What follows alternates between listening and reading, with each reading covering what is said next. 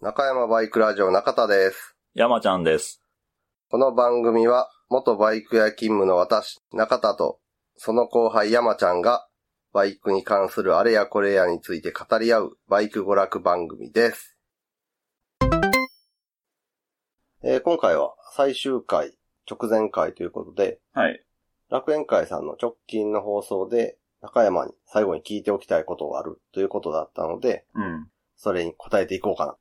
それと、まあ、リスナーさんからも同じように、最後に聞いておきたいことがあればということで、お便り募集しましたので、それに答えていきたいと思います。はい。えーまず、イクさんのお友達がオートマのベスパ、はい。ベスパ LX とかいうモデルを買って、ベスパのイベントに行ったら、フォースはベスパじゃないとか、オートマはベスパじゃないと か、インジェクションなんでとんでもないみたいなことを言われて、もううんざりしたと。で、どこからベスパなんですかリクさんからの ね、デリケートな質問なかなかやね。 なあ。もうこれはな、わ、わかるよ。わかるよ。あはいあいうイベントはさ、まあ、半分その、マニア車両とかレア車両を持ってる人のうん。 品評会というか、見せびらかし的なんが結構あるから。どやさっていうそ感うじ。そうそ俺こんなん持ってう。んで、みで、たあいな。 あ、なんとかさんのあれいいっすね、とか、そういうなんのあれやから。あの、お互いを褒め合いみああ、たいな。そうそうそう。だからそこに、オートマ車とかで行くと、逆に向こうもさ、どう、どう、どうしたもんやら、みたいなのあると思うで。 接し方がわからもなう壊れなくていいよね、とか、部品出るし。まあ、物ネタ出へんからそんなことないけど。まあまあまあまあ、そういう感じのところに行ったと。い。は い。で、中田さんはどっからベスパやと思いますかと。はい。山ちゃんの家でさ、これはベスパ、これはベスパじゃないみたいな境界ってある一応レースで乗ったりもするやんか。ああ、あ例え ば、オートマになったベスパはベスパかベスパじゃないかで言うと。いやー、別に、そんなに境界線はないですよ、俺は。ツーストフォーストも。うん。そこまで、なんか、あれは持ってないよ。多分、まあ、ざっくりベスパの特徴を言うと、うんハンドチェンジ。ああ。手で手動ギア、ああ。自動変速じゃなくて手動のミッションで、ツーストでオイ ル、あの、ガソリンタイムに自分でオイルを入れる。はいはい。自分で混ぜると。うん混ぜるはい。なんかそういうイメージあるやん。あなんかベスパの特徴として。あーあまあ、と、おオートマはそうかあ。違とうか。スチールボディとか。はいはいはい。あの辺がベスパのお、個大性。まかな。そう、イメージで、はいはい。ベスパならではみ たいな。といいわ今とのポイントで言うと、だからそこを外れたかあら、あ。っていうことなんかなって気がすんねんけけど、一応ベスパの伝統で今も続いてるっていうのが、スチールモノコックボディど。おと、うんフロント肩持ちサス。おーベスパは伝統的にあの、フロントフォーク2本でホイールを挟むんじゃなくて、うんうん。片側のフロントアームうんうん。でホイールを保持するうんうん。形。プロアームやな。まあまあまあ、 な馴染みのある言い方。言い方をすれば、まあ、ああいう感じで、片側で支えてるみたい な。で、それはもう昔のベスパーも、今のオートマ車も、基本肩持ちで支えてまあ、そうなんうんや。おーす。だからあれは、多分ベスパーがもともとその航空機関係のうん。技術で作ったスクーターやから、そおーのスチールモノコックやったり、あ、まあ、航空機の足回りに関係するのかな、あの肩持ちの。ああええやつあ。だからそれを、まあ今やったら、普通のテレスコピックフォークうん。を左右でそうホイールやをね。挟む形に変わっててもおかしくないねんけど、そうやね。片熊屋の肩持ち式をうん。今も残してるっていうことは、なんかベスパの会社として、伝統として残したいのはスチールモノコックボディとフロント肩持ちサース。これやと思う。おーこれに関してはほんまにずっと変わってない。オートマになろうが。ああ。じゃあ、それがなくなったらベスパじゃないってこまとあベスパの内定は、ベスパが大事に残してるのはその二つなんやと思ああ。う。で、俺の思うベスパはその二つを満たしてて、うん。あとは年齢、性別に関係なく、誰が乗ってもサバになるうん。デザイン、絵になるデザイン。うんやったらそれがベスパやと思う。お俺はベスパの好きなところでもあるんだけど、おっさんが乗っても若い人が乗っても、女の子が乗っても、ーうん。おにお兄ちゃんが乗っても、誰が乗ってもそれなりに様になるやん、ベスパって。なんのか。デブが乗っても。うん、まあまあまあ、うんガリが乗って乗もっ。ても。なんか、服で言うと、ちょっと仕立てのいいカジュアルなジャケットみたいな感じ。ああ。若い人が着ればちょっと大人っぽく。年配してければちょっと若々しく、あだらしなさがなくなってさ、女の人が着てもジャケットをなんか、シュッとしたというか、あ。あちょっとこう引き締まったみたいな感じもするやんあ。か。はいはいはそういうなんか、誰がの着ても良くなるデザインというかそれがベスパにあると思う。い。うーん逆に言うと国産のスクーターとかだと、そういうのがないスポーツウェアみたいなのばっかやん、基本。 その PCX とかシグナスとか、ああいう、ちょっと、若い人、うんちょっとそういうのがあるやん。うんうんあれは多分服で言うとスポーツウェアがちょっとロゴを派手めに入ったみたい な。ナイキ、アディダスみたいな。あうんうんうんあいうのはやっぱさ、来て様になる年代とか体型が結構露骨に出るやん。ああ、まあそうか、そうやな。ベスパはいつ乗っても、うん、誰が乗ってもそれなりに様になる感じで、そういうデザインにしてあると思う、あれは。は。じゃあ、デザイン性が、うん、やと思う。なんか国産スクーターで言うとさっき言ったみたいな PCX、あとシグナスとか、うんあの辺のちょっとスポーツ、わかりやすすぎるスポーツ性みたいなのをアピールしたスポーツウェアみたいなのか、あの、今のジョルノとかさ、あとビーナみたいなちょっとコロコロ可愛らしい、うん。なんかレトロファッションみたいな。やりすぎ、ちょあーっと誇張しすぎたレトロファッションみたいな。うんうんうんあの、10代の女の子は個性として着るみたいな。そういう系統。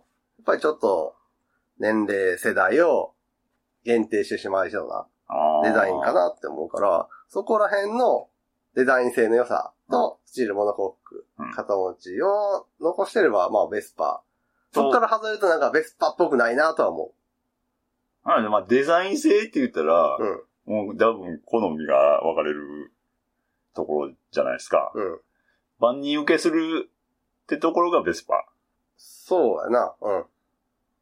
乗る人のジャンルを問わない問。わない。平均的やけど、その中のちょっといい。ユユニクロみたいな感じか な。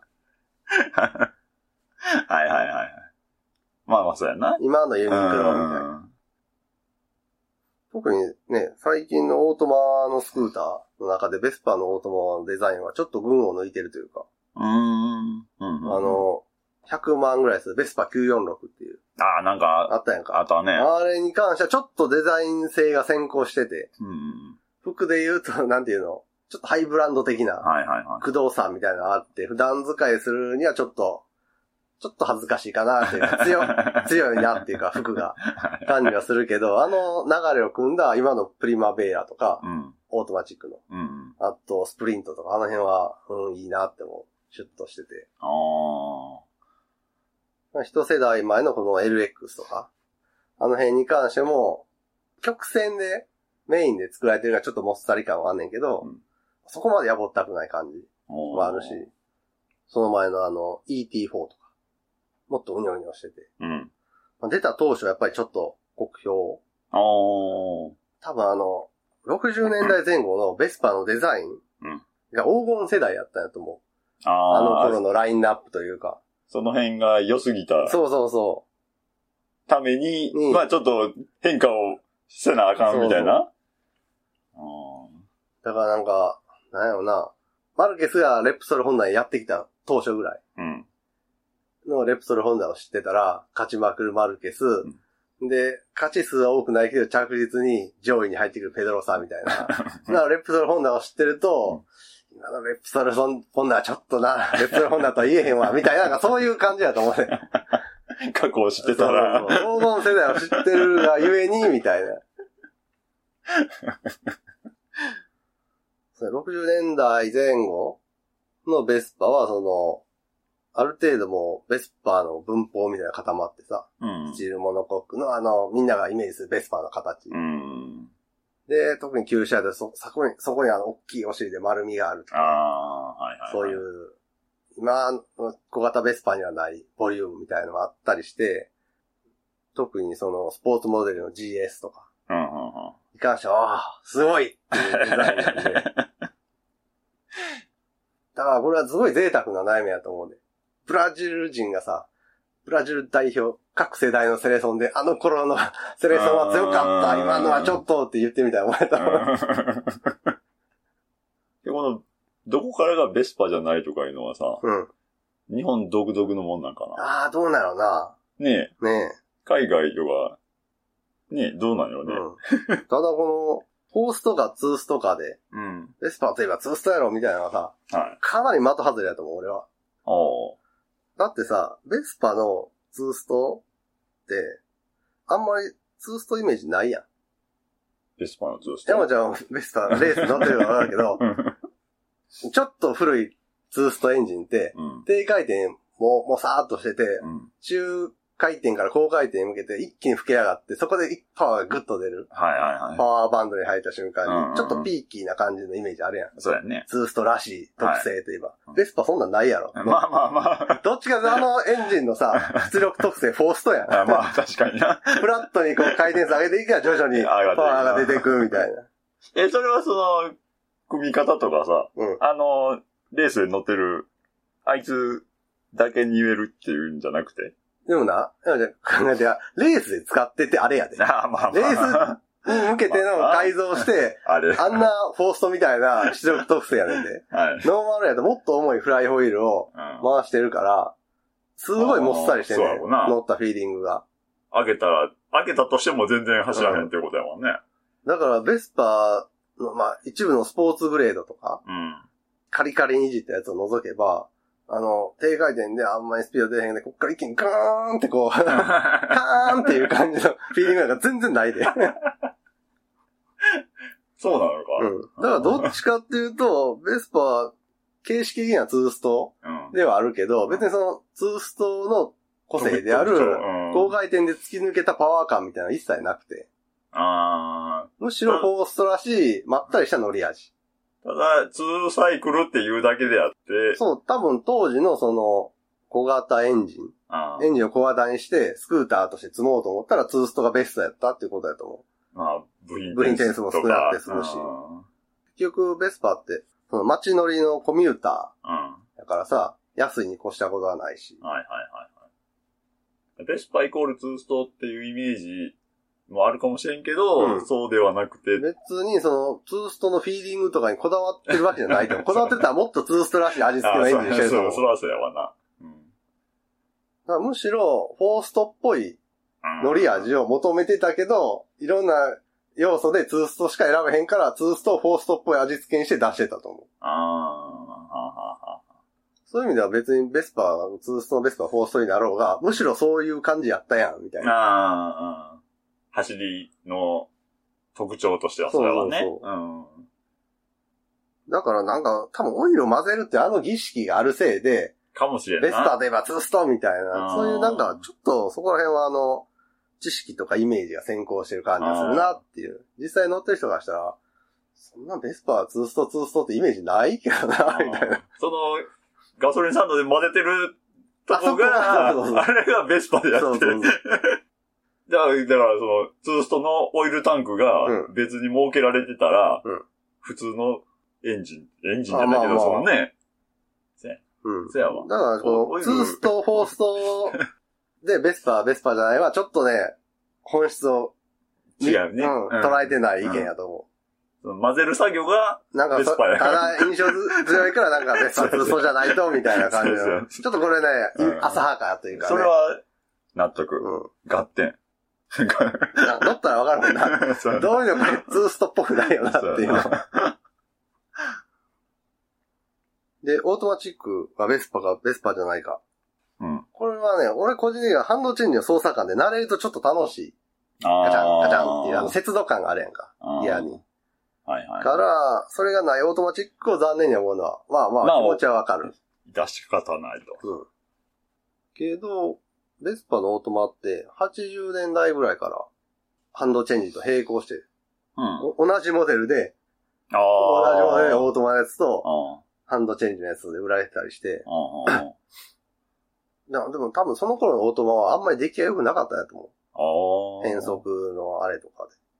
ただ90年代後半になってさ、まあ日本のスクーターが一気に、そこら辺をブラッシュアップしていったやん。自動変速に関してはうんなってったから、今のベスパもそれを採用して。うんっていうか、えーっと、あれだけ、今の自動変速、うんプーリーとベルトを使った、うんが、理にかなうとスクー ターに乗せるっていうことに関しては、すごい条件が整ってる。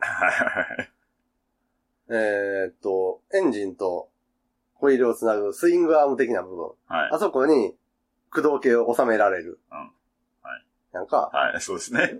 うんってことは、えーっと、一応ベスパーの場合、ギアをいっぱい入れてんねんか、エンジンの中に。ああ、ほ4速ギアやったり、ギア4倍。うほうで、それをへんガチャガチャ切り替えるうんはシフトのシャフトとあかアームとかが入っててはいはい、それをワイヤーで動かしてるから、うんかなりエンジン側に入り込んでんねんか、そのクラッチ、うんうんうんうんなんやかんやがうん。そのせいで、ホイールがちょっと右にずれてたですね、ベスパって。ああ。エンジン中心からちょっと右うんうん。はになってて、あ、タイヤの位置が。い。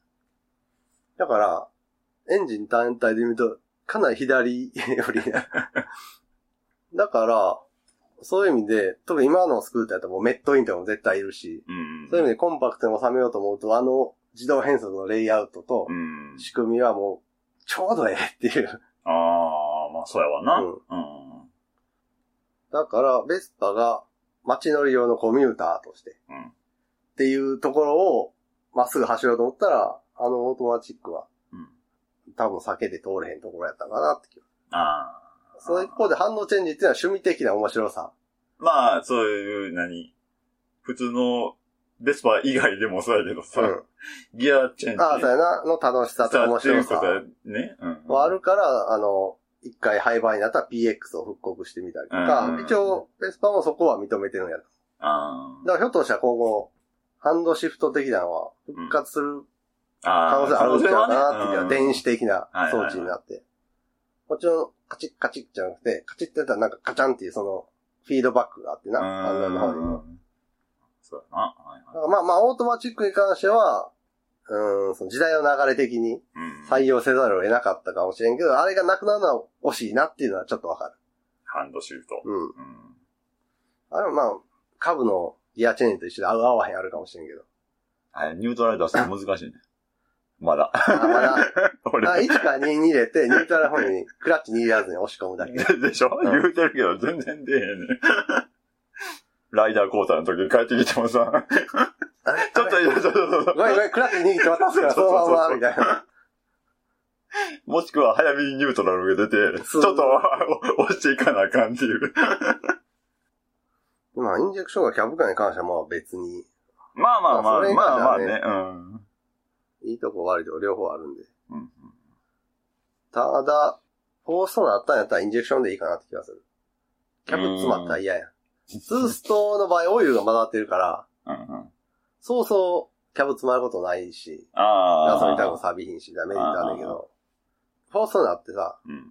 しばらく工事して乗ろうと思ったら、みたい な。まあまあね。そういう意味ではインジェクションの方が俺はいいかなって気が する。まあ、確かに、ベスパーはまとめると、うんもう、みんなベスパーって頭に絵が出てくるやんか。まあまあ。それぐらいなんかはこう、ブランドイメージができてるから、いできますな。だからそこからちょっと、さっき言ったように60年代に、うんもうほんまに黄金世代が できて、みんなの印象に残ってるのはそこら辺なんやと思うう。ん。ベスパーといえば。うんうんうん。なので、ちょっとやっぱり、そこら辺と比較されるのは仕方ないのはあると思う。うん。 K さんが乗ってる P シリーズもな、今はまあ、再評価されてるけど、うん90年代頃なんかかなりボロカスやったかえー。ら、あの、探偵物語で松田優作が乗ってるみたいな、うんうんうん。ちょっとカクカクはいはいはい。しだした。丸めやけどカクカクしだしたうんうんうん。デザインのやつは、やっぱりそれまでの丸い、それこそその60年代のい丸みを帯びた、流麗な曲線のベスパみたいなのが、 いいなっていうイメージはすごい強かったから、なんかカクカクしだ したみたいな。ちょっと違和感出るなっていうことだよね。まあ、そうだね。ベスパといえば丸みのある、そうそうそか、うん可愛らしいと言ったらあれやけど。う。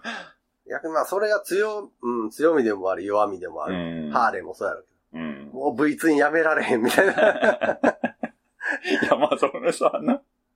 らその辺うまいな、ドカティのスクランブラーとかはさ、あー完全にさ、今までのドカティのイメージと切り離したやんか、スクランブラーは。うん独、ドカティやけど、スクランブラーっていう独立ブランドみたいなのやってるとこあるあやあ。ん。なんか、テイストもちゃうやん、広告の。そうやんなかなりカジュアルで、うん。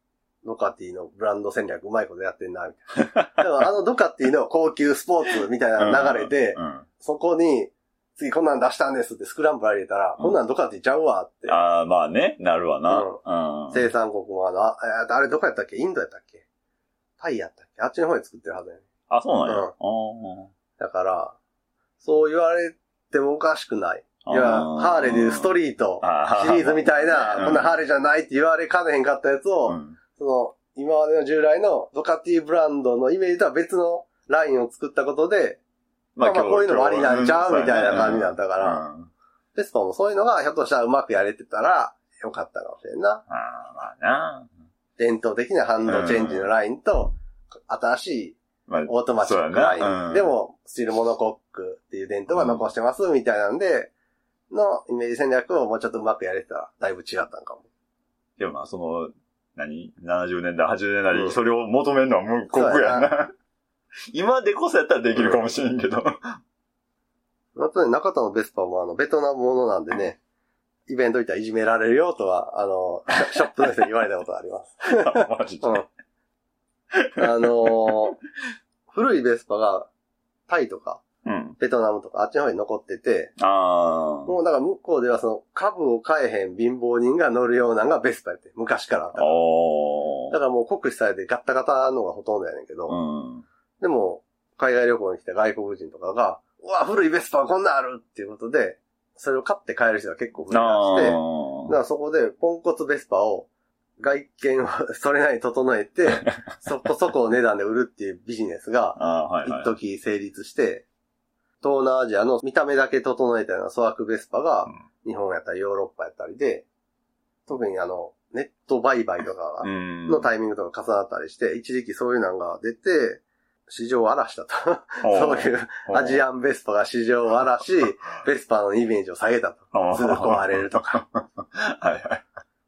だから、その、アジアンベスパに対していいイメージを持ってない人っていうのは根強くいて、あー特に発信力の強いショップさんとかがああ、まあ、ちょっと、うん。だ結局そういう粗悪ベスパーの尻拭いをしなあかんのはショップさんやんか。そうやな。壊れ直してください、ネットで買ったんですけど、なんやこれなんやこれみたいな。こんなん買ったらあかんみたい な。なったから、まあまあ、そういう、未だに、アジアンベスパーに関しては、悪いイメージ。とか、毛嫌いする。で、それはもう、見る人が見たら、一瞬で、アジアンベスパやなってわかんの。えーっと、アジアン仕上げのやつがあるからわ かる。ああ、そうなんや。まあまあ、こういう仕上げするよね、ああいうの。あアジアン仕上げはっていう。だかそうなんや。ら、ちょっとあの、中華っぽい考え方で作ってるとうん、うん。あの、足せば足すだけいいと思ってるみたいああ、はあはあはあ。な。派手でうん、部品がいっぱいごちゃごちゃついてれば、それだけ豪華でう、んいいもんでしょみたい な。そういう感覚で仕上げてやるから、派手やねんけど、見る人が見たらなんか、あ、これは、はいはいはい、みたいな。だか向こうで仕上げましたね、みたいな。ああ、ら中田のベスパもベトナムで仕上げてもらったうん。やつやねんけど、それはもう仕上がってできたやつをお店で買ったんじゃなくて、うん。ベスパの業者さんと仲良くなって、うんで、その人にこう、指示書を書いて、イラストであこうこうしてくれ、あ。こうこうしてくれ、これはしないでくれ、これはしないでくれ、みたいな。だから、過度な装飾品は一切つけないでくれ。うんなるべくノーマルの形を残す部品をうん。使ってくれ。うん。純正部品で活かせるやつは極力活かして くれ。すげえな。で、あの、色見本帳持って って、うん。あと塗装屋さんからもらった色見本帳持ってって、この色で。あ、はいはいはいはい。だから、えっ、と、その、仕上げて売ってるお店の1.5倍から、まあ、2倍までいかへん。ああ、まあ、それ2は、倍弱ぐらいの値段にはなったけど、うんまあまあ、そのベトナム仕上げのベスパーには一見見えへんようなああ形のああ完成でやったし、あと、業者さんがすごい喜んでくれた。その仲良くなった。なんで。うんベトナムのそういう海外向けのベスパー販売って、元締めみたいなのがいいね。ああ外国人との窓口になって元締めみたいな。ああああで、その人が外国人に1200ドルぐらいだったかな、当時うん。で、売りつけんねん。ああ一台おーだから、その人は1000ドルで作ってこいと。ああ、はい俺はいのはい。利益は200ドル。はいはいはいそういう商売やから、その、末端のはい。うん。ベストを仕上げて、元締めに売る人はう、ん1000ドル以下で、いかに安く作るかみたいなんで利益が出るかうら、ん粗悪なベスパになっていくんだけど、 あとまあ向こうのセンスとかで、ごちゃごちゃいっぱいつけた方が喜んでもらえるとか、ああ。腹も隠せるし、みたいうんうんうんうんな。なんねんけど、やっぱり俺お願いしたベスパーさん、昔からやってある人で、そういうのにもう嫌気がさしてだと。ああ。そんなもう上限が決まってて、うん。結局こんなポンコツ、こう仕事のためにやって るけど、やり、あんまやりたくないねんなっていうところに、皆さん、まあ、倍ぐらいでも大丈夫っす。ノーマルっぽくカチッと仕上げてくださいっていう人は、俺が言ったから、うわ、これ、俺したかった、これ、みた いな。うん。そうだね。うん。まあ、純正に戻してたらあれやけうんど。けど、まあまあ、そのベスパー好きで、ベスパー屋さんやってある、昔はやってある人やから、うん。だからそういう見た目のゴテゴテしたよりも、やっぱり、スーベスパーの良さとかを分かってあるやろうかはいはいら、はい。やったら、じゃあ、なるべく、その、こっちの意図も伝わったし、おー。やったらもう俺も、もちろん日本の基準で言えば、至らへんとこいっぱいあんねんけど、うん。当時のベトナムで手に入る部品とか、うん。の中ではなるべく理想に近い形で作ってくれはったから、じゃあ、いいお店に出会えたってことだね。そうそうそう。あんで、それ作って仕上げてる時に俺のベスパー見て、次のオーダーも入ったみたいだかあ。ああ、こんな形にして、みら。たいな。あこんなんもできんねや、みたいなんで、あーはいはいはだからなんかその仲介してくれた人から画像送られてきて、そこのベスパー工房の最新作これですって言ったらめっちゃええ感じのやつであ、これめっちゃいいじゃないですかって聞いたら、うんなんかその中田さんのオーダーで作ってるやつ見てた人が、あ、こういうシンプル な、い。ベスパーはやっぱええよなってなって、それのオーダーが入ってきたみたい。なかなか。なうちのベトナムベスパーの日本での評価は、うんうーんあっちもんにしてはすげえかっちりしてるやん。ああ。うん、で、あっちもんとしてはっていう、あれが必 つぐ、ずつつく。ぐけどだ。からそういうことなんやと 思う。やっぱりイタリア本国製とかう、ん。あとまあまあ、アジア以外の地域に向けて、ドイツ向けとかうん。に作られたやつはちょっと珍品的なああ。モデルとして価値があ って、アジア向けのやつに関してはもう、酷使されてボロボロでうん、それを見た目だけ整えたみたいなのが多いから、かなり下がるみたいな。そういうイメージがある んで、まあまあ、俺もそこら辺はね、もう仕方ないなと。 まあ、過去にねまあまあベトナ ムベスパーやった悪さも知ってるし。まあそこはもう受け入れなしゃあないやろ。そうやな。うん。それを承知でってことだもんね。で、その、オリジナルは全然ちゃうの、その値段も。 3桁ええ。ですよ。あ、 でも俺のやつはそんな人気モデルじゃないから、多分俺のやつ、おな国内で同じぐらいの感じで仕上げてもらうとったら、だいたい60万から80万ぐらい。おかー。らえ、その、台数もすぐ、球数も。えっ、と、日本に入ってきた数はそもそも少ない。あだから結局どっかから仕入れてきて、あ。ですよな。うん、海外から仕入れてきて、で、それがヨーロッパからなのか、アジアからなのか、うん。じゃあ、本物の乗ってる人はやっぱ、そうだ、まあまあ、そうやな。ちょっとどやさっていうなんですね。まあ、確かにだって、150cc のスクーターがさ、当時50万、60万ぐらいああ。やったた。わけやかあら、あ。もう、だってバイクブーム、うん。真っ只中とかでさ、バリッバリのスポーツバイクが買えるぐらいの値段で 150cc のスクーター買ってたそうやわな。ゴリゴリのやっぱそういうのは好きな人やからな そ。うやな。そういう人からしたらなんか安かろう悪かろうのさ、うん。見てくれだけ整えたみたいなやつが入ってきて。なんやこれは結局壊れんな、別なんて、とかいう感じになったんやったらな。そら、目の敵にしても。まあまあね、ううん。いう気持ちもわかるよね。うん。というわけで、えー、どっからベスパーは、はい。スチールモノコックとフロント肩持ちサス。はいっていう、ずっと未だに守ってる伝統うん。があるので、そこは多分、そこを残しつつ、誰が乗っても、絵になる。デザイン。やったら俺はベスパーやと思います。 もう中田基準ですよね。まあ、そう俺はね。で、イベントはやっぱりそういうマニアのね、集まりなんで、あちょーっと品。評会、自慢会になるのは仕方ないんで、うんまあ、行くイベントはすごい考えて ね、事前に知ら下調べしてどういうイベントかっていうのは、見た方がいいと思う。やっぱりそのイベントの色とか、うん。まああるからな。だからゴリゴリ競技志向の人がさ、ルーツダゲンチャイとかうん。 GT61 とか来ても困るわけやんか。 ねまあ、そらそうや。いや、そういうやつじゃない んで、みたいな。うんもうちょっとね、ゆるい感じでやってますんで、そうそうそうみそたういな。お遊び程度なね。俺もベスパのイベントは、あんま行ったことなくて、。あ、そううんなのうん。 2、3年前に、京都でやったベスパミーティングやったかうん。なに、知り合いのベスパおじさんに誘われて行って、はい。そこぐらいかな、あの、ベトナムで試合でもらった150スプリントではあはあ。行っイたのベント行った。うん。ああ。え、それどういうイベントなのそあの、普通にミーティング、ベスパの上の皆さん集まって、で、みたい食べりましょうな。あだからまああ。まあそうだよな。なんかイベントとかあったかもしれんけど、あー行く途中で一緒に行った人にトラブルが出 て、えっとね、路上キャブ外し趣味とかして たんで、かなり遅れての到着になったんですけど。ベスパあるあるじゃないの。あるあるでもまあその、なんか、イベントあるからうん、久しぶりに引っ張り出してきましたみたいな感じで、なんか、あ途中でなんかボコボコ言ってみたいな感じだったから、じゃあちょっとキャブ外してみましょうみたいな。でも久しぶりに出したからさ、ハンドルとかもグリスが固まってガッチガチだったから、ああ、そこまで。うん。うん、だからもう、じゃあもう、キャブ外したらさ、ガソリン抜くやん。でも、このグリップのところに、の上であガソリン抜いてうん、グリップの隙間にガソリン垂らして、こう、グリスの、そこに、パ、その、垂れたガソリンをパーツクリーナー代わり代わに、りにして。 グリスの汚れを落としてさ、上進んで、間にこう、す、滑らして。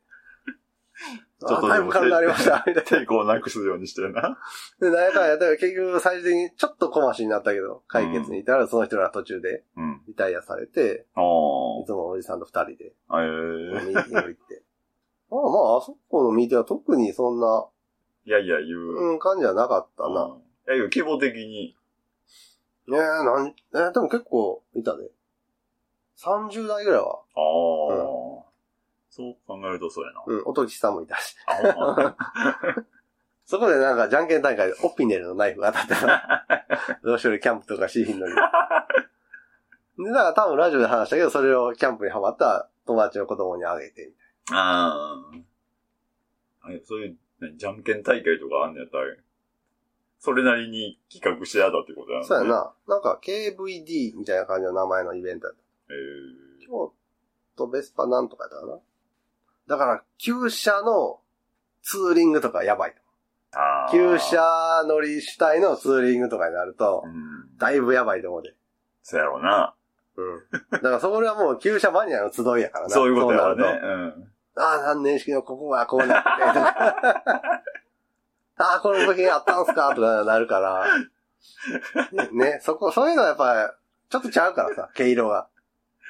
それはなんかそこに入って、なんかいろいろ言われたっていうのは、それはなんかその、どっちが悪いとかじゃないやんそうやな。そういうとこに飛び込んないわけだから。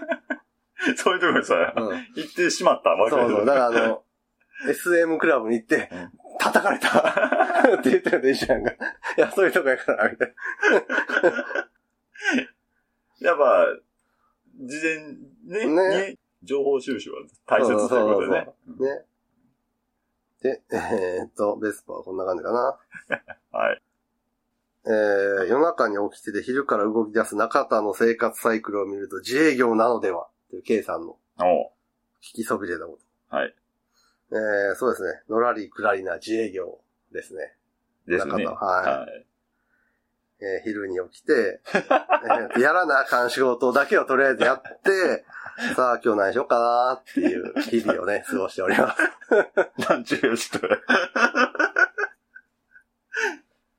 まあ自分の時間はいっぱいありますからな。このね、自営業のいいところは時間の融通が効くっていうところ。うん。それはあるね。もう、あ、なんかさ、風の引き始めみたいな感じあるやん。うんおかんが走るみたいはいはな。あ、もう、もう寝る。 自由。 すぐ病院行ける。い。 そうやな。それはあるな。もうこの時期やったらもう、学校が夏休み期間やんか。はい。おいっ子来る。うん。家庭用プール水を張るとか。はいはいはいはい。今日はまあ、なんか明日予定は明日にずらして、うんプールでおいっ子と遊ぶと。まあそれはいろいろできるからね。ねうん。だからなんか GT61 の準備とか、 ああれの自由が効くっていうのもある。ると思う。うん。あれが土日しか休みがなかったりすると、なとあてもじゃないけどやってられへんと思と思うで。う。うん。うんだから、ラットさんとかえぐいスケジュールの 組んでると思うね。綿密にやってる か、どっかですごい無理してるか。いやー、事前準備はね、うなあ。ん、大変やと思うよ、その、働きながらやったら。だから俺はもう、中さんにほぼ 任せっきうりん。ななんんだでよねそ。こら辺はね。で、いて、中田の家は下が工場で上の階が居住スペースで、美味しんぼの山岡さんスタイルなのではっていう K さんからの。美味しい ものね。えー、で、浜ちゃん的にどうですかねここは。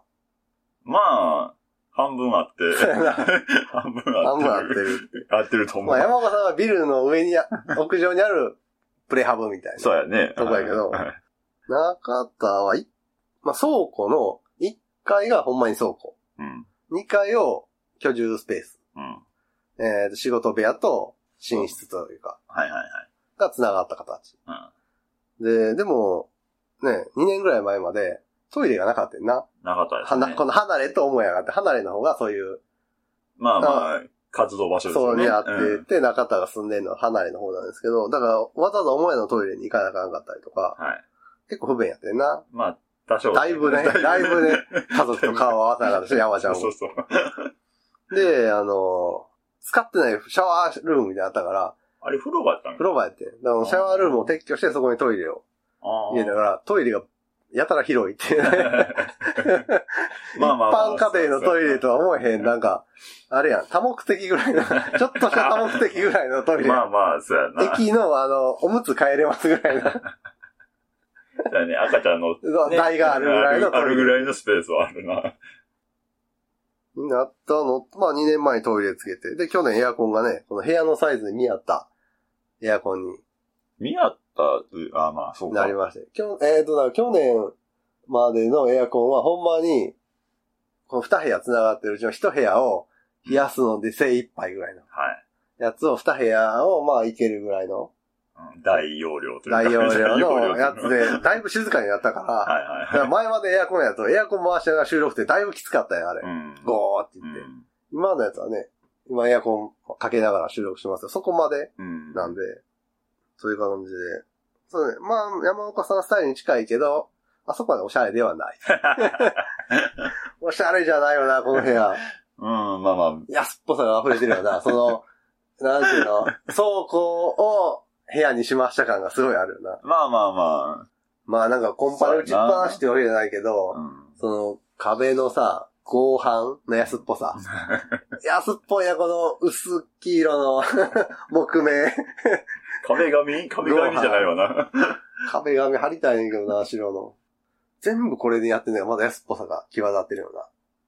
うん、まあまあ、そうやね。うんその、うん、見た感じが、ちょっとね。ねえでもそういう雑な感じなんで、雑に使えてすごい楽なわ。あだからこの、のらりくらり自営業と、この倉庫兼居住スペースっていうのが、ーうん。すごいマッチしてると いうか。俺のこ の、なんていうの、のらりくらりとガチって噛み合う感じね。そうか。うん。まあ、いざとなっちゃうこんなもん。こんなもん別に、別に、ダメになったとしてもさ、惜しくはないっちゃ惜しくないやん。言うても。建物的な価値はほぼないやん。 ああ、そう、そうなの。上物の価値はないから。っあていう、ここは、母やと、この倉庫が一緒に売りに出てたから安かって。あ。ああ、はいはいはいだ。から普通の人はこんな倉庫いらん ねん。2階にまはあまあ居住スペースで、そうやなうん1階が倉庫うんでシャッターがついてるような ところは、 まあまあどう成長にこんなもんみたいな。まあ、いらんわ い。らんやろ。別普通の々やったら住欲しいけど住宅が、そそううんうんうん。あったらいいけどそれがなんか抱き合わせ販売みたいなん で、売られてて買い手はいいひんかったけど、俺のその仕事とか趣味とかでうん倉庫が使える。うん。っていうのと、そこに住めんやったらもう言うことないです。そうやね。で、この安っぽい室内も、大して気にならないです って。なんか、おしゃれな家、部屋に住みたい欲もそんなない し、みたい白置き町にさな。。そうそうそう。だから、この部屋来てた彼女とかどう思ってたんかなとは思うけどな。あ、いや、まあ、昭和感はあるよね。あるうなんぁ。この、天井のムードないなぁ。模様といい。 まあまあまあ。まあままあまああ、まあね。雨の音がうるさいぐらい。ああ、それはあるね。うるさい。で、えー続いて、中田山ちゃんは偽名ではないの か。どうですか偽名ではないでしょ。はね、山ちゃんに関してはあだ名やからな。あ、まあまあ。あ、そうやね。だから、えー山本かもしれんし、山田かもしれんうし、ん、。山村かもしれんし そうや。いろいろあるわね。いや、ま あ、村山とかでも、山ちゃんになる。それは村さん。村さん中田は中田です よ。これ偽名にする意味がわかるよな。まあまあ、あの、楽園会さんの放送でも言ってあったように、うそのプライベートをあ、あ、隠すために。そうそうそうそでも絶対さ、こんな、なんちゅうの、う。うん。どっかでポロッと本名言うやん。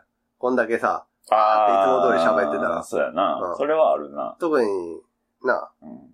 元同僚とかそのね、そうそう仕事仲間やったらポロッと出ると名思う前で。出るやろうし、うん。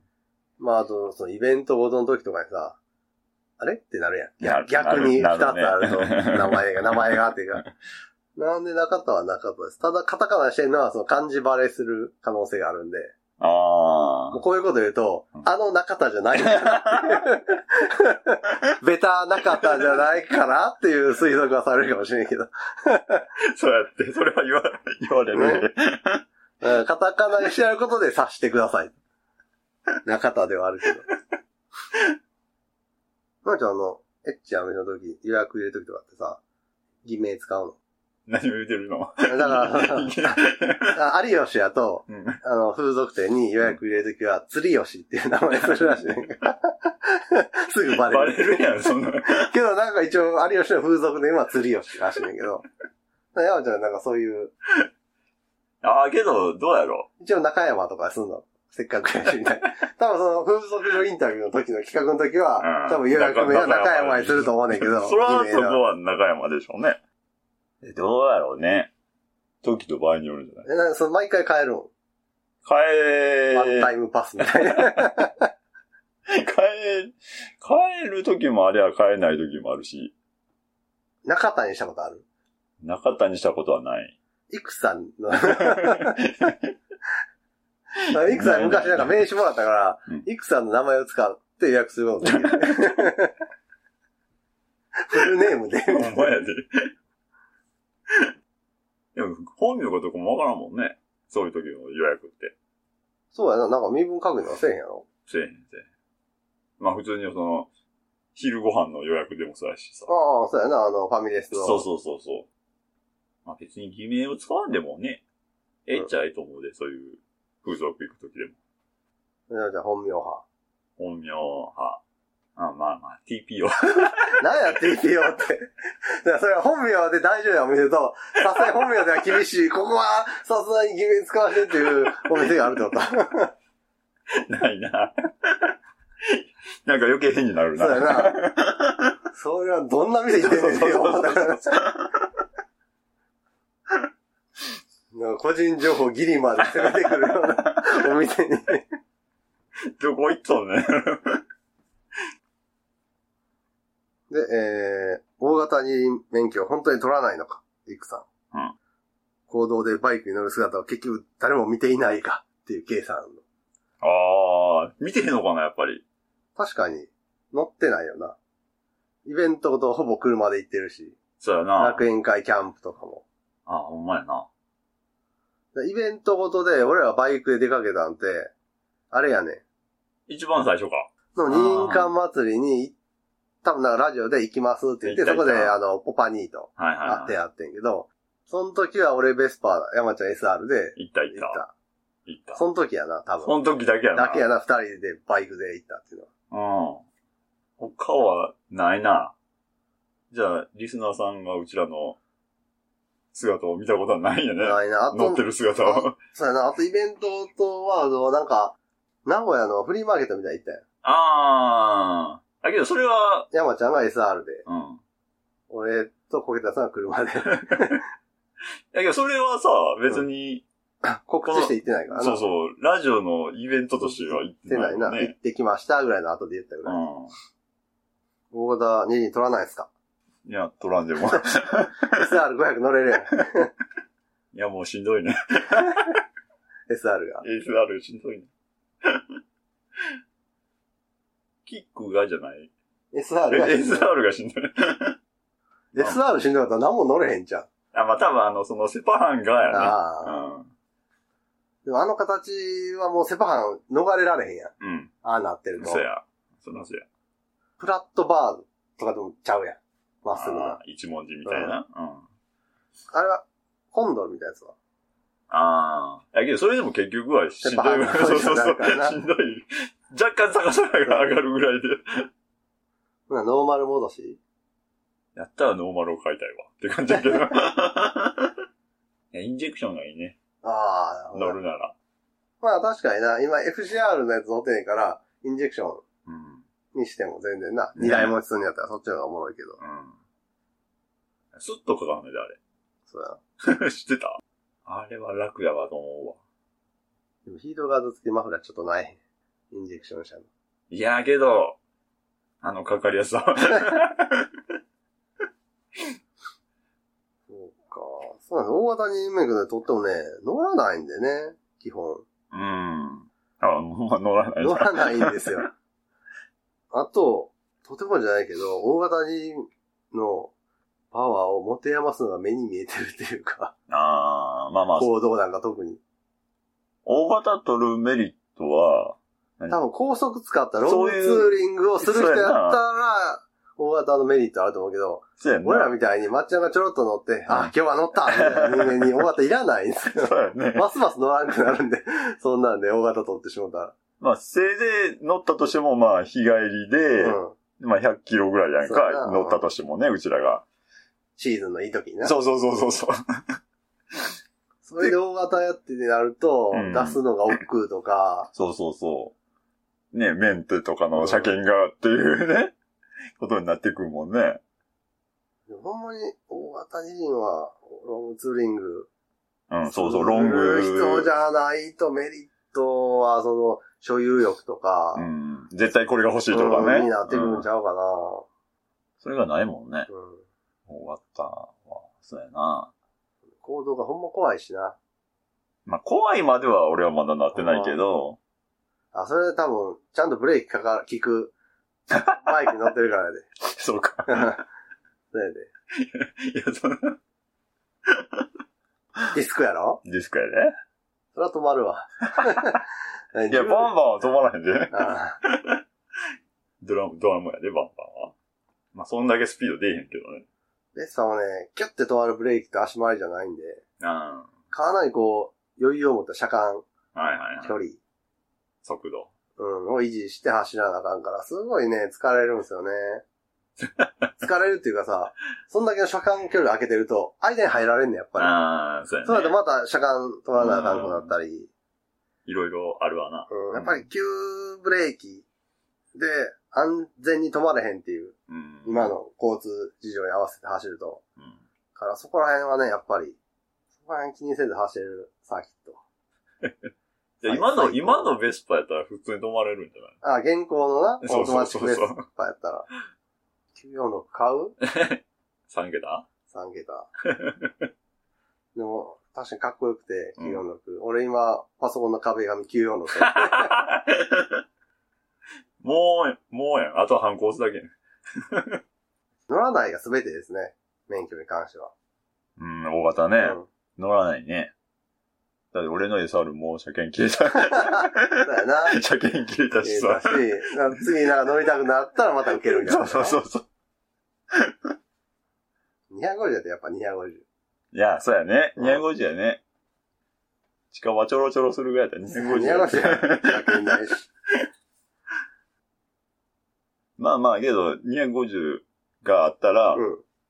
こと足りると思思うよな。うまあまあ、そのロングツーリングしたいんだな。もうちょっと、う。そうやね。もうそれままたあしたそうら、やエね。ンジンパワーある方が、とか、なるかもしれんけど。セローがあったらいい。 違うか。あーこれだよな。キャンプできんで。ああ、まあ、暑いんからな。 というわけで、大型二輪は取らないですね。取らないですね。はいはなぜなら、大乗らない型バイクとかを買ってしまったら、ますます乗らなくなるからね。 比較的乗りやすい、原付き2種とか150種のスクーターですらこの低たらくやから。い。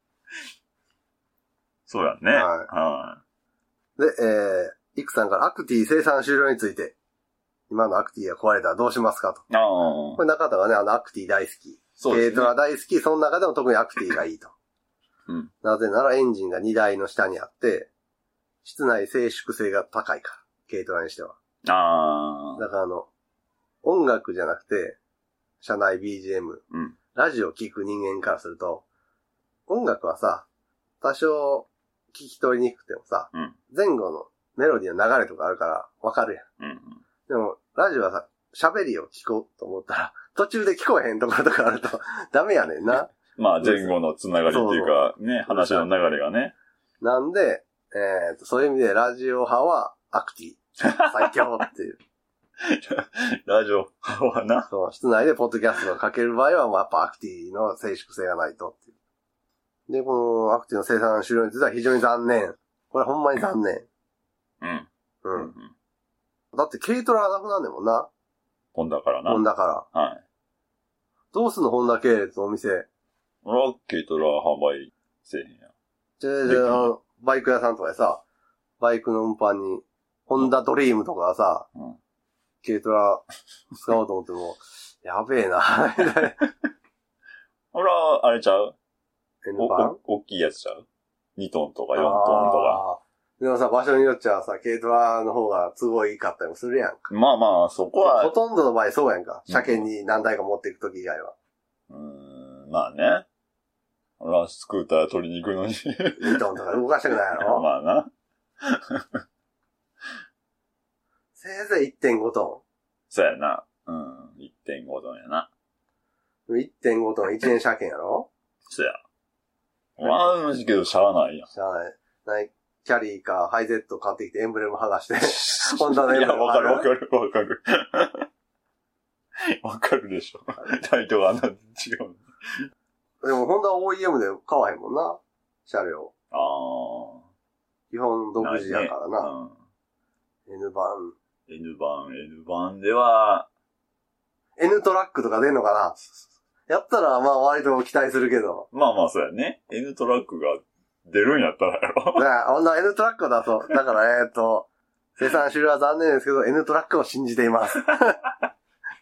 そうやね。今の壊れたら、どうすることもできるでしょそう。だから一応、現行アクティが、新車の生産終わりますっていうう。ん。連絡がディーラーさんから来た時に、中田さんもアクティ終わるんですけど、買い替えどうですか俺さ、アクティ好き知ってはるから。うんでも、全く何の不具合もないん です、あのアクティ。あの、ディーラ ーさんに見てもらってるのもあるし、ん定期的に。だから、何の不具合もないから、買い替える理由がないね。 え、何年もうでもだいぶ経つで。今乗ってるやつやうん。で。いや、まあ、そ、それやったら12、さ、 3年。普通に買い替え時期でもあったわけ。まあまあ、その、年数代考えたらな。うん。まあまあ、距離とかもあれやろうけど。でも、何の不具合もないねんで。せやわな。なんか、で、多分、買うとしても、あの、ファイナルエディションで出てた黒赤のやつは買わへんやん。あまあまあな。俺 はい去年白い軽トラ、ス、スケートラが好きやから、はいはい。ひょっとしたら黒ウレタンバンパーぐらいにしたい気持ちはあるけ ど、はいはいはい。新平さんのあの、軽バンの黒ウレタンバンパーかっこよかったから、あれ見た時、ああ、俺も黒ウレタンバンパーにしたいアクティよって思って探してなかったよ。そう、ああ、そういう意味ではでも、でもかなりアホちゃう。あの軽トラが、 今のアクティから、うん同じし新車のアクティに買い換えるって。まあけど、寿命をちょっと伸ばしたっていうまあまあ意味でね。だからそのディーラーさん言われた時はほんまにちょっと考えたけど、うん。考えたけど、さすがに今のやつに不具合は全くなく、うん。買い替えるような距離でもなけれ ば、そうやな。ほんまになんか、マニアの買い方になるよねそらそら。 な、なくなるなくなるから顔を。そうそう。全然まだ使いけどなくなるから、新が、新しいのに買い替えようは、さすがにちょっとね、そこまでぶっ壊れてないっていうかま だ。それだ、山ちゃんが、SR ファイナルやから、SR 買おう。それはちょっとちゃうな。あまあ、それは、あの、一個前のインジェクションに乗ってて、フそうそうァイナルになるから、そう、インジェクションに乗ってて、て、走行距離も1万キロぐらいでそう、そうそう全然不具合もなんもないけど、そあう SR 生産中止なんか、買う、買い替えようっそういう話、そういうことや。て。ちょっとあれこいつ大丈夫かなってなるやんなか。るな。 それはなる。なので、買い替えは見送りましああ。た。ただな、事故は別として、今のアクティは壊れ、じゃあ壊れる頃、まあ、うんあと、5年とか6年うん。ぐらいで壊れ出すんかもしれんやんか。まあまの20あ、年まあ、そらそうやわな。その時に状態に中古アクティとかまずなさそうや。状態のいいのはないやろうね。逆に、俺のやつが多分状態のいい中古アクティ やね距離う。そんな乗ってないけど、定期的には乗ってるみうたいん。そうやな。な。まあまあまあけど、それが壊れたらう、ん。あれやけど。だからもう N トラックに期待するしかないよ。そうやまあな。新車で買うなら N トラックやな。出るか知らんけはい。どなんかもう、出へんかったら割り切って、もう格安のキャリーの新 車割り切ってな。だかあんだけバカにしてんのに。ら中途半端に、ハイゼットのいいや、グレードいいやつとか、うん。にすると、うんなんていうの、あ、ここがアクティ、アクティやったらもうちょっとみたいなのがあるから、未練が出るか あらる、な。やったらもうスパッと、はい、もう、ゲートラ、あ なんもない、 錆びる、ーサビうるる。さ い、オッケーみたいな、安いからっていう、そう、そこ、そこですわ。はに、すると思います。い。 でも、機体は N トラック。はい。あの、N1 のさ、新型がミッション、6速ミッションの、うん。あれ出たから、ミあーッション対応できるやんか、はい N はいのはエいンジンで、うん。そうやね。ミッション、そのまま。新設計せんでだもな。ん。軽トラとしてね。 うん。もちろんまあ、そのスポーツの6速ミッションじゃなくて、まあまあ、普通のそう5そうそ速うミッションにギア1を変えて、うん。でもケースとかはな、そのまま使えるやろうし。そや。行こうと思ったらいけるわ N な。トラックええと思うで。 あのエンジンええし。アクティやめる言うて、N トラック出すかな。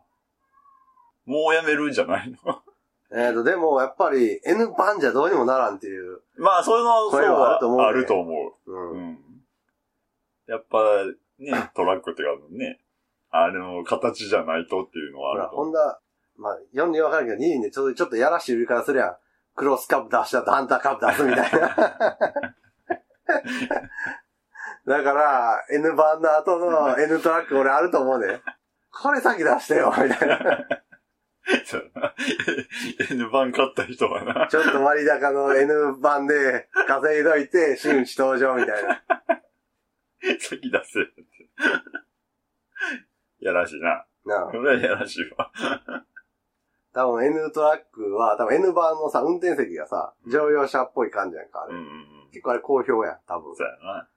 だからあの、座席はあんな感じで。乗用に近い感じで、最高や で。ほんで、あの N シリーズのエンジンで、やったら俺オートマでもありやと思あう。N シリーズのターボでオートマ。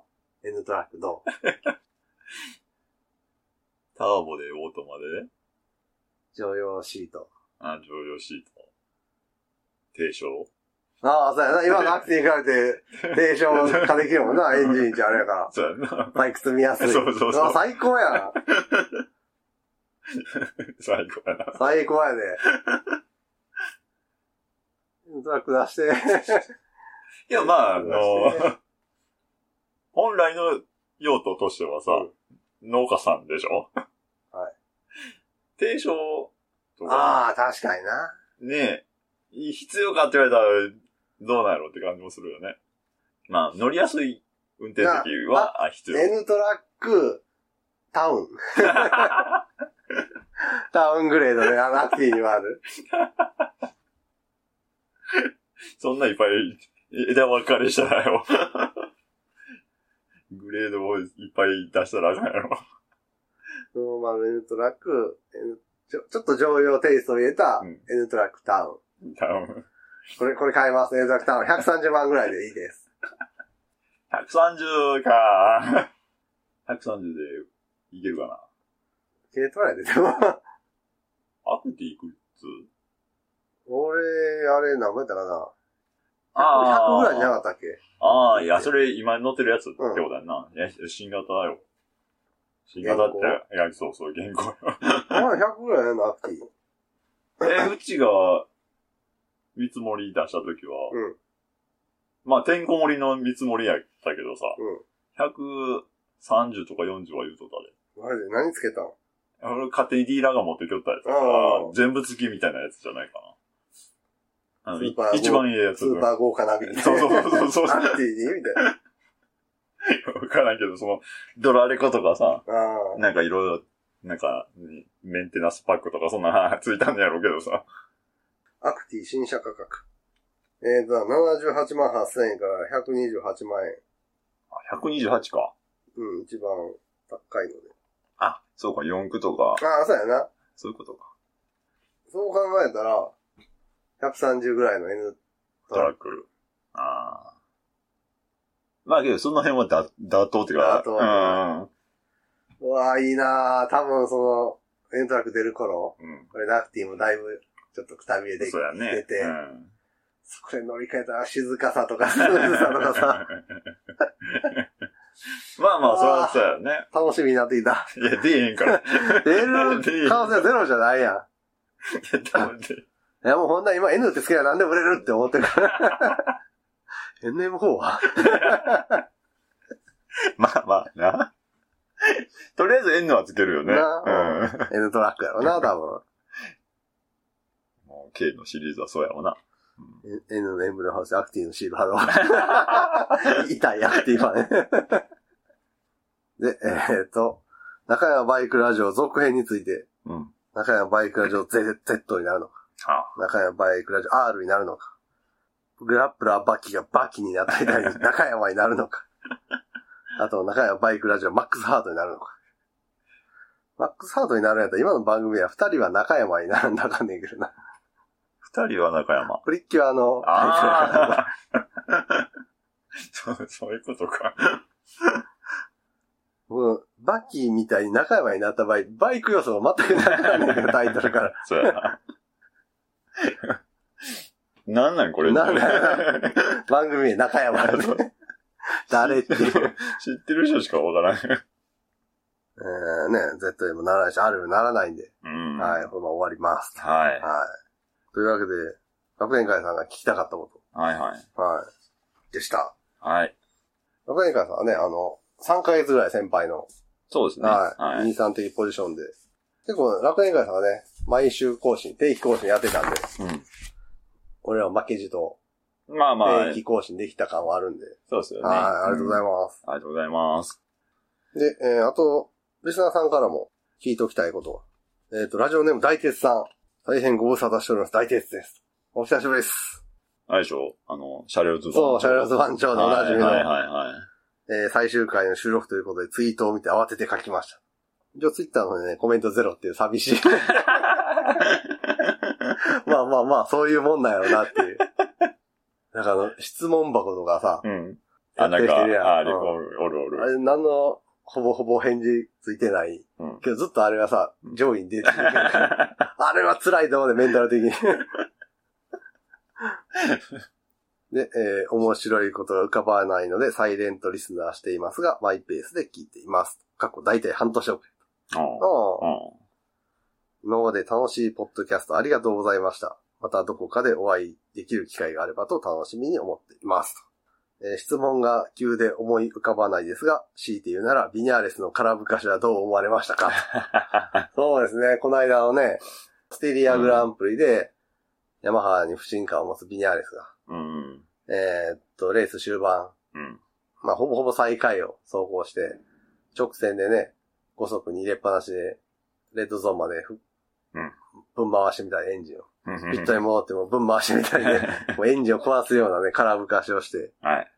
で、ヤマハに怒られて、うん次のレースはお前乗せへんと。それはそうやね。はい。で、翌週のオーストリアグランプリは、ヤマハペナルティによって出走できなかった。で、ごめんねって謝って、来年、来年アプリリア行きますって。 あ、ほんあま。の、各確定契約1年契約。あ多分アプリリアの人にちゃんと謝れって言われ た。あ。 それはそうやだからろ。円満にやめへんっていうかさ、うん。と、俺らがヤマハに怒られたらどうすんねんみたいなのもあるん じゃん。まあ、それは、そうやな。うんなんか、アプリリアのイメージも悪いなるそうよね。そうそうんう。じゃあどう思いますかビニアレスの空ぶかし。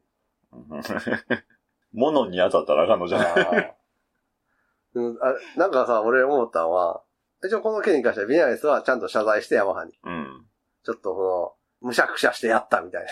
まさにあの、 コメント、よくあるコメント。だから余計に。あかんねんけどそうそう、そう根が深いっていうか、じゃあ次むしゃくしゃお前またやるやんみたいな。そう。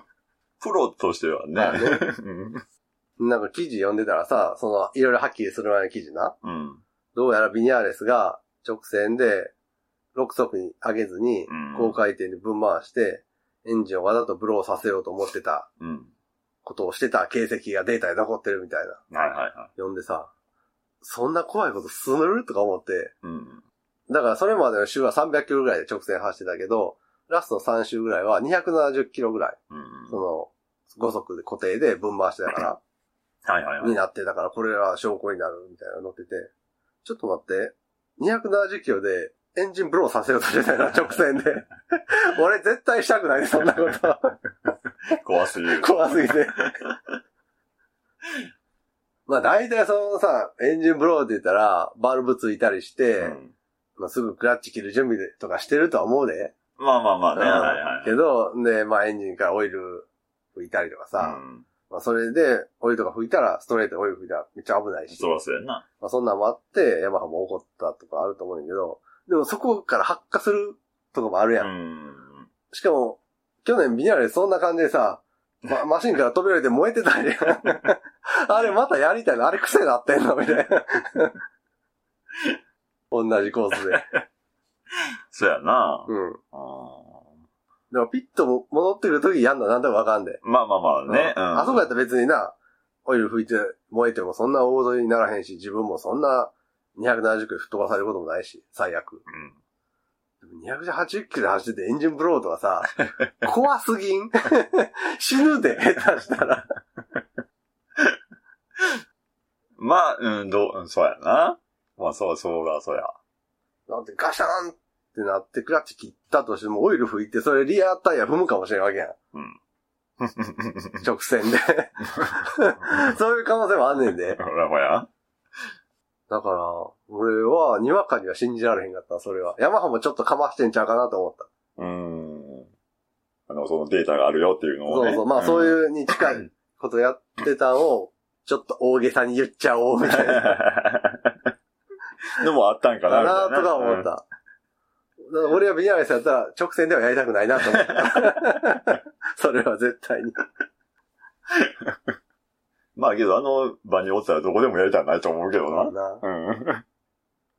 というわけで、中田は、本当かなって思いながら、うん成り行きを見てました。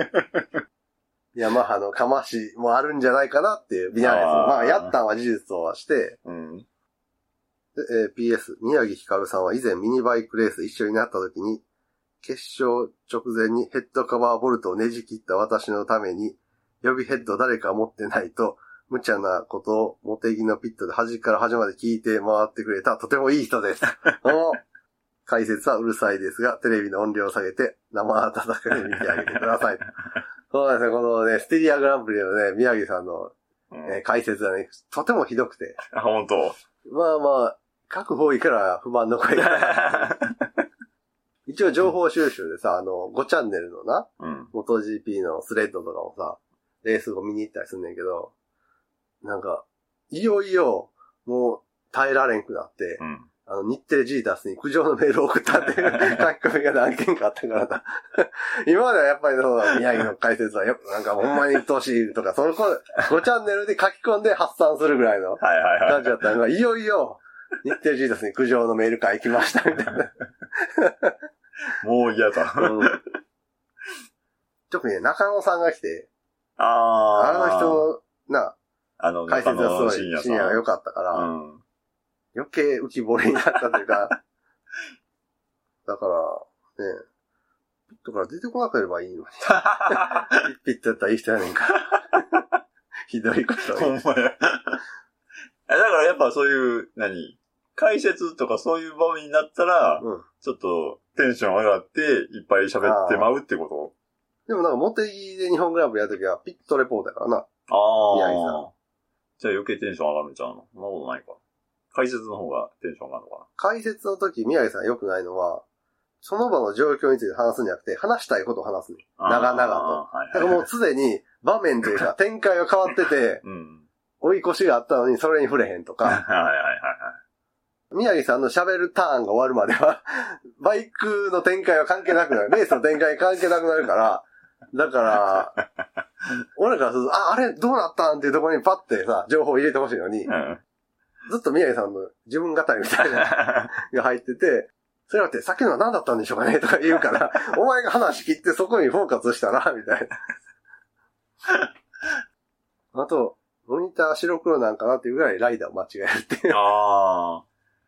そうやね。前もま間違えてやったもんな。あの、マルケスはさ、スタート直後に、うん。あれ石エスパラガオにうん、再スタートの時の最初のスタートが当たっててんけど、おー。 2。回目のスタートで、アレイシに当たった時に、アレイシ、エスパルゴにまた当たりましたねって、実況の人が言ったら、あ、あれは弟のアレックス・マルケスですね。だ から、ちょっと待て、なんでそれ当てられてアレックス・マルケス前におんねん。 順位で。でも名前、まあまあ間違えるのも頻繁なんで しょうん。だから多分、モニター白黒ない。だ から、去年は向いてない場所で仕事してないと思う、今。あだから、ちゃんと向いてるところで使ってあげてほしいね ってい。向いてないう誰も、向いてないところで仕事する誰も得しないんで。あ。いや、だから注意する人が必要っていうことじゃないああ、まあな。でもの。、まあ実況が止めるとか、止め、止められへんのかなかなかできんと思うで。止められへんか。まあそうやな。実況もある程度知識とかそういう、あれがないとあかんもんな。専門用語言われ、 言われたら止められへんよ ね。実況なんかいいこと言いましたね、今。そっから次のターンが始まるから、宮城さんの。 あ基本おしゃべりなんや。そうだねだから、ピットレポートぐらいのあーやつやと、グッて入ってきても、あー、まあまそうやあ、ね時間が決まってるから、うんまあいいねんけど、うん。ピット向きの人っていうことで、宮城さんは。ピットでこそ、進化を発揮する、そう、趣味になって聞いてもらってくれた り、ここぞという時にグッと強引に情報をカットインしたりとか。かなっていう。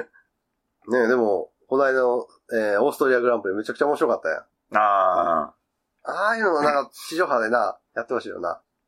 あのレースだってライダーとかさ、チームとかマシンとか知らなくても楽しめるやん。あ、まあそうやね。レース展開が面白ういんレースやったから。駆け引きとか、うんうん戦略がそね。う。一応なんかあの、どういうレースやったかっていうと、スタート前からちょっと雨がパラついてる。うんから、ドライレースやけど、いつでも雨足強くなったら、ウェット仕様のバイクに乗り換えていいよっていううんうんうんレース。はい。で、まあレース終盤まではドライで、うんうんまあたまにパラパラっとうんうん場所によっては、みたいなやつやね。みたいな状態やったんが、ほんまに終盤で雨足が強くなってきて、うんいよいよ、ラスト5周で、後方、まあ、10番手ぐらいにいた、ドカティのジャック・ミラーと鈴木のアレックス・リンスがピットに入って、ウェットのマシンに乗り換えてんな。ああ、乗り換えましたのね。、いよいよ、かってなって、ラスト2周やったっけあれ。そうやね、2周2周でトップグループは一気に、乗り換えたな。はい。えー6台ぐらいいたかな、トップグループ。6台は一気にピットに入って、そうやね。残り2周で、 ウェット仕様のマシンに乗り換え。で、唯一その集団の中で、KTM のビンダーだけが、ドライのスリックタイヤで、フルウェットになったところを逃げ切る作戦に出てんな。そうやな。で、まあ、ピットに入ると30秒ぐらいロスするから、はトップグループは30秒交代。はで、その状況でトップ、ブラッド、ビンダー、えースリックタイヤで逃げ切り作戦。い。うんで、。その後にスリックタイヤ逃げ切りを選んだ後方の選手。そうやね。はい中段以降にいた、うん普段やったら絶対そこにいないようなレッグオーナーとか、はい はい。最近後ろに沈んでるロッシとか、中中並みとか。かも一気に表彰台圏内にボンって、あがだね。 そうそう、順位的に上がって、うん一時的にポジションアップして。まあそこは勝負やもんね。そうやな、もう、うんあの辺にいたライダーからしたら、同じようにウェットマシンに乗り換えても、もう一緒やからねもう何のメリットもないぐらい、じゃあ、うんドライでな、うん、かけて。この順位をキープする方にかけるべきやったし。うんで、2周でどういけんのかなと思ったら、そうやっぱり雨足が強すぎて、ドライ勢はほんまにこけんように走る。精一杯 そうそう、よっちよっち走りみたいな感じになって。 んで、そこにウェットダイヤのマシンに履き替えたトップ勢が猛追。うん、そうやまあ、ね。マルケスはちょっと勢い余ってこけてしまったけど、うん。だからもう、残り2周でウェットタイヤ猛追勢対ドライタイヤで、なんとか逃げ切る勢の、残り2周のせめぎ合いみたいになって、 すごい、ほんまにドライタイヤでは、スイックタイヤでは、マジでツーリング以下の、 まあまあまバあ。バンク角で曲がってんねんそうそうな。 それこう、ちゃんとレーシング的なバンク角で、ウェットタイ ヤ勢がすごいスピードで走ってくるみたいな。アウトからカブセル抜いてくるみたいうんでまあ、もうこれ届くんか逃げ切るんかみたいな、そうだラねスト一う周。でまあ結果はあの、ブラッド・ビンダーはうん、ツイクタイヤで12秒差をつけて逃げ切り。ああ、はいはい。で、2位、3位、4位は、えー、履き替え勢が入ったかなだかそうやね。うん。らあれは、ギャ ン、ギャンブルを見てる感じそうだやな。ね。うんギャンブルやな。かっけえで、ほんまにうん、。あれ面白かった。うん絶妙すぎたよな。残り2周っていうあの感じだ。だってもう1周だったら絶対、あ書き書き換え勢が書き換え勢やね。一気に抜いてたから、で、もうちょっと早めに雨足が強くなってたらうん、リンスとジジャック・ミラーがもっとグイグイ上がってきてたやろうし、うん。ほんまやね。あのタイミングが、ちょっとでも早かったら、全然そうそう上行っそてう。ないし、絶対のタイミングで入ったのかな。あれを地上波に流してたら、あの、何ドライタイヤルが。うん。で、最後に逃げ切った、ビンダーってやつなんか面白いな。あーっていうそのはこの推しの選手みたいなのできるいやんはいか。あれは、こう、きっかけとして、はい。うんいいレースやったからなと思って。他のレースはやっぱりある程度選手のさ、関係性とか、うん。なんかないと見ててもなんかあんま りそう知ってたら楽しいけまあまあねどってういんう、知らんで見るにはちょっとハードル高い感じが。うん。だけど、この間のな、オーストリアは知らん人も、ハラハそうラや楽ねしめるからあな。の、雨降る前も結構戦闘集団が5、6台おって、ね。ちょっと、すごい入れ替わってたんやそうちょっと雨足が強くなった時のさ、あの、うん見るとかギュギュって一気に詰まああ、ってそうるようなや感ね。 大丈夫かなっていう感じだったけど。けど、その、戦闘集団の5人か6人かうんが入ったでしょうん入って、あの、ウェットにしようじが。うんの。マシンに変えてさ、うん結構苦戦してた人たちと、うん。えっと、苦戦しない人たちのは。あの、マルケス、うん。クアルタラロ、うんミル、うんは、なんか、うまいこと乗れてないかな、みたいあーな。なんか、だんだん、うんあの、ドカティ勢が、すごい、離していって、ああーの三台がちょっと離れていったみたいあーなまあな。感じはあったから、 なんかセッティングがうまくいってないのかっていうのはあったのかなっていう。普通に乗り換えただけではあかんねやなっていうね。あの、えー、2位に入った、あ、3位に入ったマルティン。 ああー、はいはいにはあ2位はバニャイアか。い。2位がバニャイマルティンはドライの時のタイヤセッティングが合ってなくて、ウェットマシンに乗り換えてからの方がフィーリング良かったみたヤ。へえ。あ、そうなんや。いな。あードライタイヤやとちょっと優勝というか、厳しそうやなっていう状況やった時に乗り換えになったから、うん。助かったみたいな感じだった。なんか、クアルタロもあんま伸び込めたやん。そうやな。まあ、クラルタラに関しては、雨が好きじゃない んか。あと、万が一にはこけられへんっていう。ああ、そう。こけて、ライバル勢とのポイント差を詰められるぐらいやったら、ちょっとポジション落としてもぐらいな感じだったかもしれんない。あまあ、優勝ビンダーやったら別に、ービンまあまあまあ、そうやね。ビンダーが勝つ分に関してはうん、クラルタロでそんなにうん。脅威にはならへんから、日、ね、バニャイヤ。バニャイイア、ミル、ザルコ。ザルコあたりが、チャンピオンシップ争いの相手うん。やから、バニャイア、ミル、バニャイア2位はちょっと痛かったんかな。かもしれない。まあ、ミルも前にいられたし。うん。年間チャンピオンの、そう、ポイント駆け引きもあったから、そういう、そこら辺は知ってる人も楽しめるポイントや あーそな。うだねドカティの2台だけがさ、結構、残り1周あーとかそでうやな追い上げてきたから、 他の3台はどこ行ったんとか思いながら。なんやろな。直線で稼げるとかそんなかなリスクの少ない。だけどその、バニャイヤ、マルティン、うん。その次に見るか。そうそうそまあ、鈴木は良かったのか。そう考えると。う。結局ミルもコンスタントでポイント稼いで、今、3位やけどさ、2位タイみたいな感じか。あ、そううなのん。まへーマニャイアとポイントで並んでるはず。へえ意外と上にいいねや。うんおー。多分、確か4位とかがやたら多いね。ああ。表彰台には乗れてへんけど、あ確実にポイント積んでるっていう、去年と同じパターンあ。だ。 そうそうそう。去年と同じパターンやね。だからバニャイアもちょっと勝ちきれへんとかあるやん。ああ、結構そうや上ね位には来るけど。クアルタラロはな、もし、うん今。後、ペース乱れるようなことがあったら、またリンス、リンスじゃん見るのまくりみたいな。ありあ得るるかかももししれれんしなないね。うん。あというわけで、大鉄さんありがとうございます。りがとうございます。 続いて、えー、ラジオネーム、デンマの3倍さんから。はい。えー、ルーツのコーナーにお便りが、お便りが、お便りか。普通にはい。えー、3月のルーツアゲンチャリ出走させていただきありがとうございました。 1スティント目はウェットコンディションなのと、前日に新平さんから譲っていただいたアドレス50で試走した時に転倒してしまったため、ビビりながらの走行となってしまいました。スカイジンさんですね、これは。そうですね。はいはい。そうやな。一回こけてるとね、結構ビビり入るんですよね。特にこけたコーナーは。 そうやね。はいうんえー、2スティント目は他の人たちの走りを見ていて、もう少し攻めてもいけそうだと思い、1スティント目より果敢に攻めて走ることができました。初めてオンロードでのレース参加のきっかけを作ってくださりありがとうございました。振り返ると中山バイクラジオさんに出会ってから自分らもバイク系ラジオ番組を立ち上げ、オフロードやオンロードのサーキットでのレースに参加するきっかけ、ルーツとなった中山バイクラジオさんにこの場を借りて心からありがとうございましたと感謝を述べさせていただきます。ありがとうございます。ありがとうございます。番組が終わってしまうのは本当に残念ですが、これからもレースイベントは開催されるということで、またどこかでお会いできる日を楽しみに、レース参加を楽しみにしておりますと。これまでの番組配信お疲れ様でしたと。ありがとうございます。ね。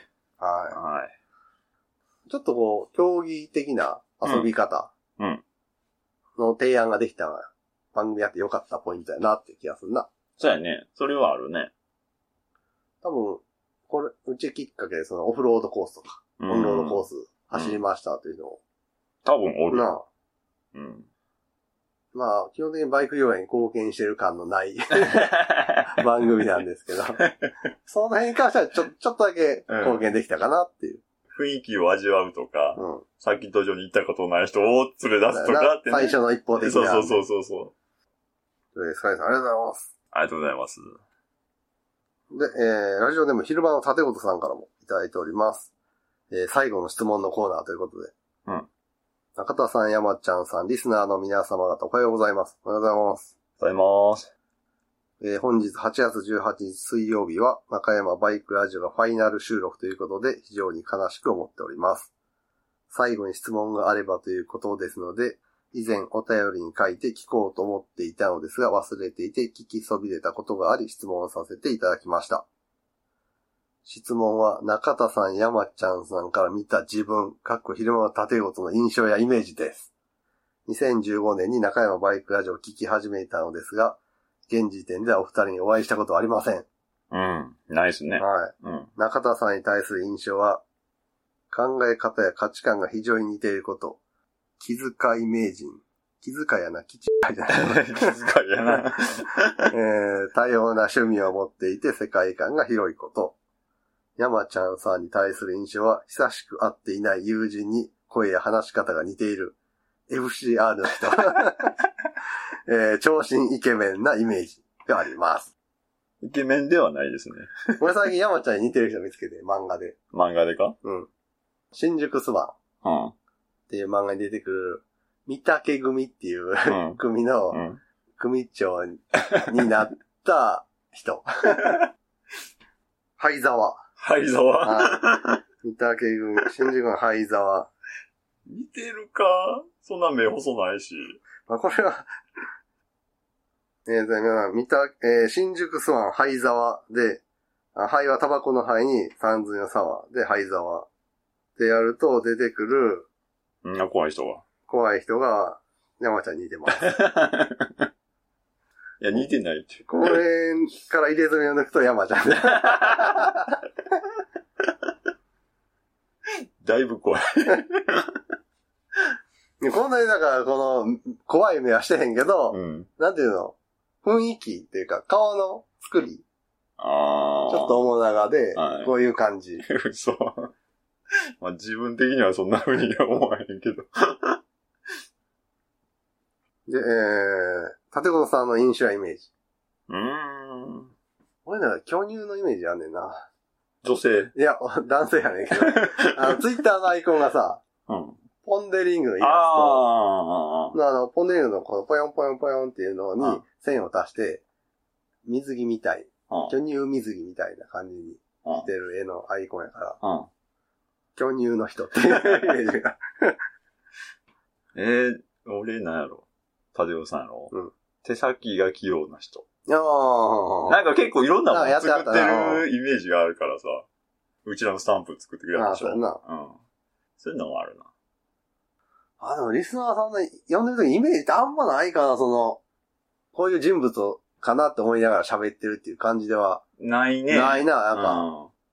逆に知ってる人でもその人を思い浮かべて喋ったりもあんまりせえへんな。ああ、そうやな。うん。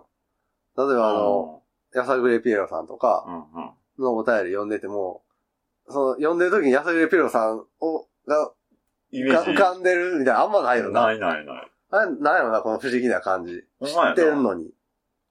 うん、ゾノさんもそうやねないもんな。ないないない別に新平さんとか、あの、なんか、それこそラットさんとかさ、うリクさんからのお便り読んでても別にん。出てこへん。出てこへんから、出てあこへれんちょっと不思議な感覚やな。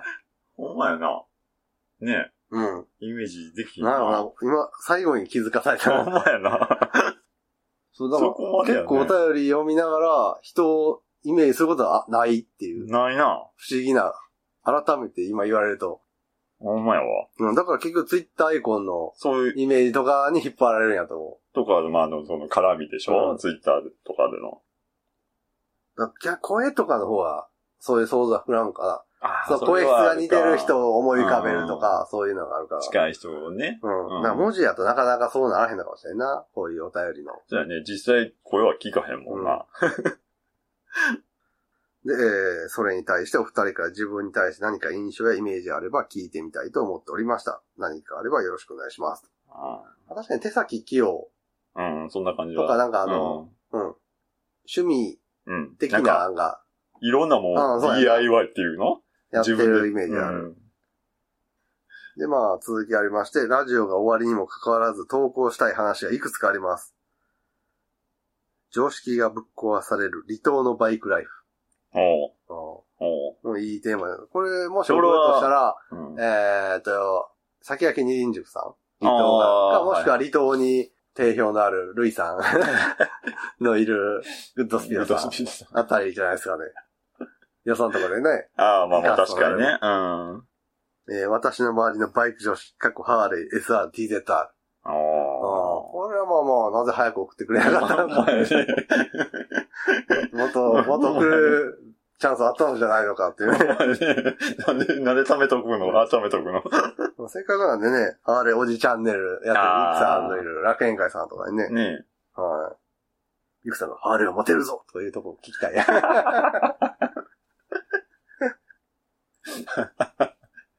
何その、ハーレーおじチャンネルに言う言うんやろ。そうそうそう。 YouTube で。で、運転免許の試験にかなり回数落ちた友人たち。あうん。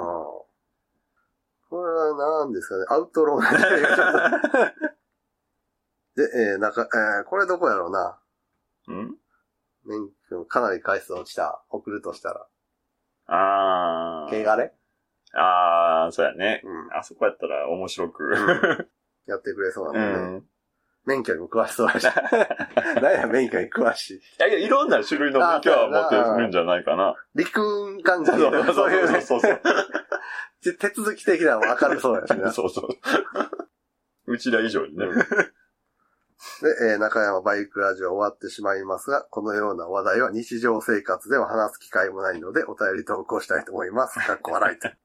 それでは失礼いたします。ありがとうございます。ありがとうございますまあ。ね、普通にもう終わってしまうんで、うんはいぜひ、ね、各番組にいただいて。そうですよね。うんうん。それをうちらが聞くみた いそうな。だな、そうだな。そ、それを楽しみにしたいと思い ます。えー立子さんありがとうございます。ありがとうございます。ということで、はいえっ、と、最終回直前、最後に中山に聞いておきたいこと、はい。ありが回でした。ありがとうございます。とうございます。今回はここまで。ラジオに関する画像等をブログに載せています。ブログは中山バイクラジオで検索。中山バイクラジオでは皆様からのお便りを募集しています。お便りはブログのお便り投稿フォームよりお気お気軽にお寄せください。次回もお楽しみに。。